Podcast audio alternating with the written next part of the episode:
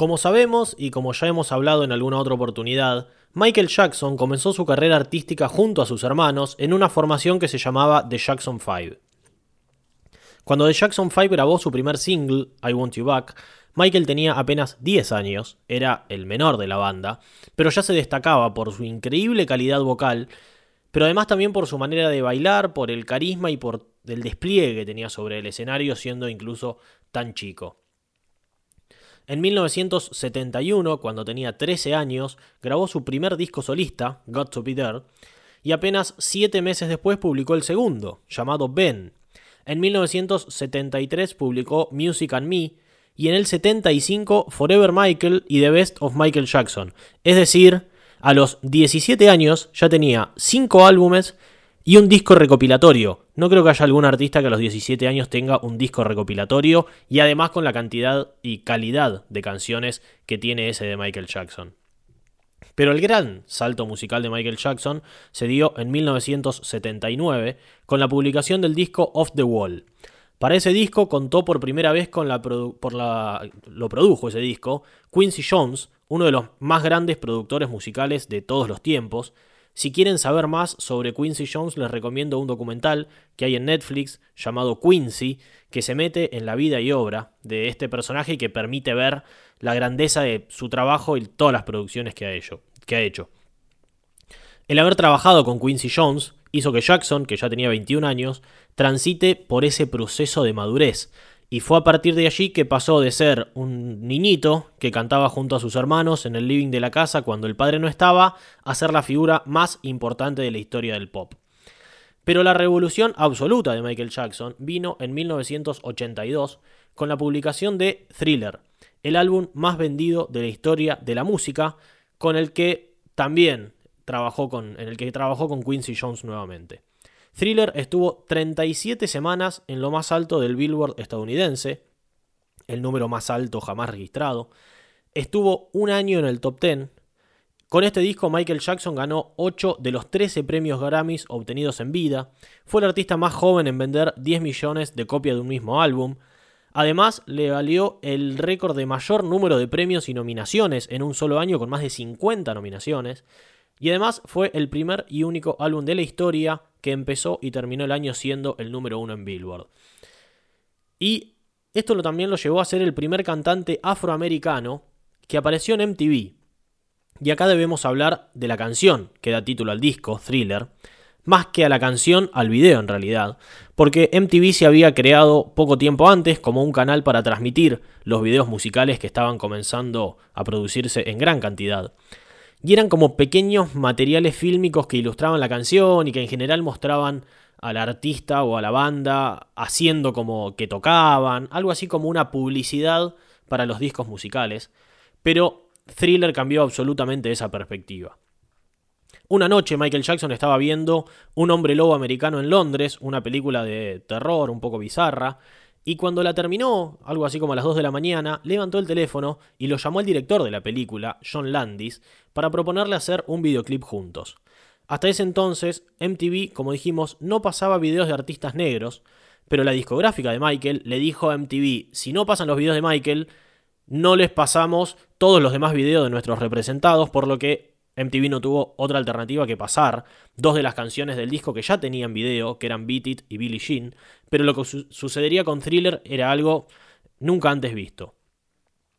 Eh, dijimos que los videos musicales eran algo así más como una publicidad para el disco que un video en sí, y no eran hechos por directores de cine, pero en este caso Michael Jackson y Landis querían contar una historia, querían hacer algo así como un pequeño corto. Como en tantos otros casos, el problema era el presupuesto.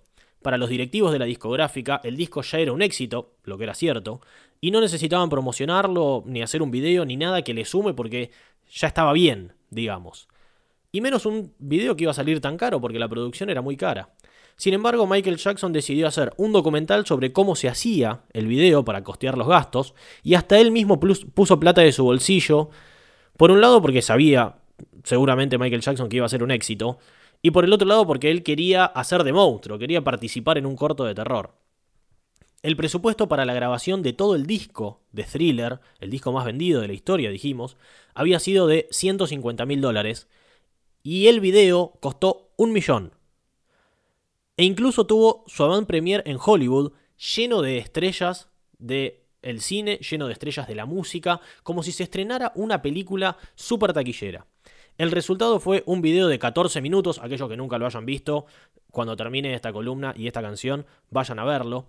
La canción dura 5 minutos y pico y el video dura 14, una revolución absoluta para la historia de los videos musicales, y además fue el despegue definitivo de MTV, que de no pasar videos de artistas afroamericanos, lo pasaba todo el día, el video de thriller, incluso hasta dos veces por hora, un video de 15 minutos, y hasta había en una esquina de la pantalla una cuenta regresiva que indicaba cuánto faltaba para que pasen thriller nuevamente. Como dijimos, hizo el despegue total de MTV.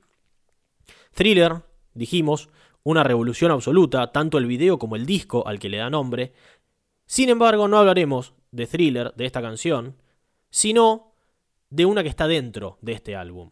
Durante la producción del disco Thriller, se tomó un rato Michael para salir a pasear con un amigo en el auto, y en ese paseo se le ocurrió una melodía que le gustaba para escribir una canción, y antes de olvidársela le dijo a su amigo, che, volvé que se me ocurrió una idea, vamos al estudio, vamos a grabarla.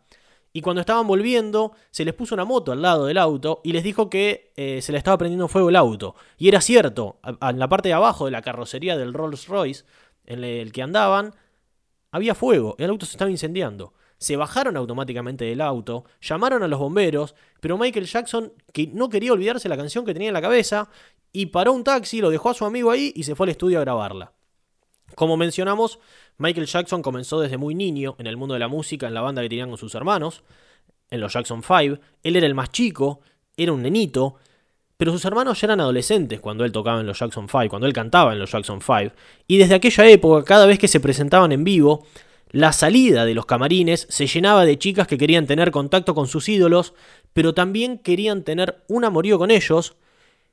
Y además había muchas que afirmaban que el niño que tenían o que estaban esperando era hijo de alguno de los miembros del grupo, y eso a Michael Jackson, que era un nene, le sorprendía muchísimo. Y en un momento le tocó vivirlo en carne propia.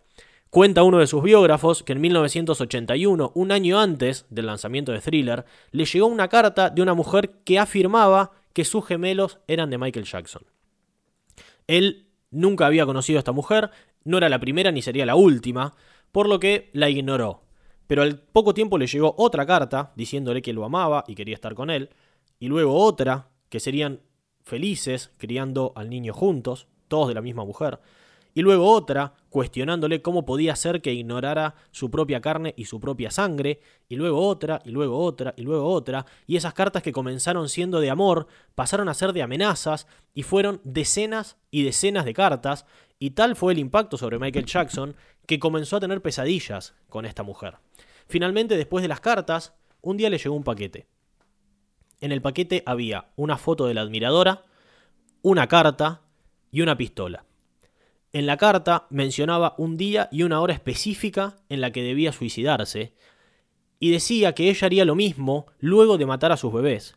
Decía que si no podían estar juntos en esta vida, entonces estarían juntos en la siguiente. Finalmente la admiradora fue internada en un hospital psiquiátrico e inspiró a Michael Jackson a escribir uno de sus incontables éxitos, aunque no fue solo con ella. Él mismo dijo que Billie Jean, que es la canción que vamos a escuchar, representa a muchas chicas, a todas esas chicas que querían enriquecerse a costa de los artistas consagrados y que él las vio desde que era muy chiquito, desde que estaba con los Jackson 5. La letra de la canción Billie Jean dice, la gente siempre me decía, ten cuidado con lo que haces y no andes rompiendo los corazones de las jóvenes. Mi madre siempre me decía, ten cuidado a quién amas y con quién lo haces. Ella dijo, mi amor, bailemos hasta las 3 y entonces me miró, me mostró una foto de mi bebé llorando, y sus ojos eran como los míos. Billie Jean no es mi amante, ella es solo una chica que dice que yo soy el único, pero el niño no es mi hijo. Esto dice la letra traducida de Billie Jean, que al grabarla, Quincy Jones, el productor, le dijo a Michael Jackson que no le gustaba la línea del bajo y que la introducción era muy larga. Tal es así que Quincy Jones dijo no incluyamos esta canción en el disco. Michael Jackson insistió y le dijo que la introducción era larga porque él quería bailar. Y en cada presentación en vivo, lo hizo a partir de allí, se puso, se ponía un chaleco negro, un sombrero y un solo guante de lentejuelas plateadas en la mano izquierda para hacer toda la coreografía. Y en la coreografía incluyó un paso que ya existía, que habían empezado a hacer los bailarines de breakdance, pero que él popularizó y en el que parece que va caminando hacia adelante, pero en realidad avanza hacia atrás y que a partir de que él lo hizo se llamó el moonwalk o la caminata lunar. Y no podemos, creo, evitar eh, mencionar la vida privada de Michael Jackson, turbulenta, llena de acusaciones de acoso, de violaciones, sumamente polémica. No es la intención acá polemizar sobre su vida, sino analizar su producción artística, que es enorme, que ha dejado un legado gigantesco. Y no hay ninguna, ninguna duda, me parece, que Michael Jackson es el rey del pop, el número uno en este género, el artista más importante de la década del 80.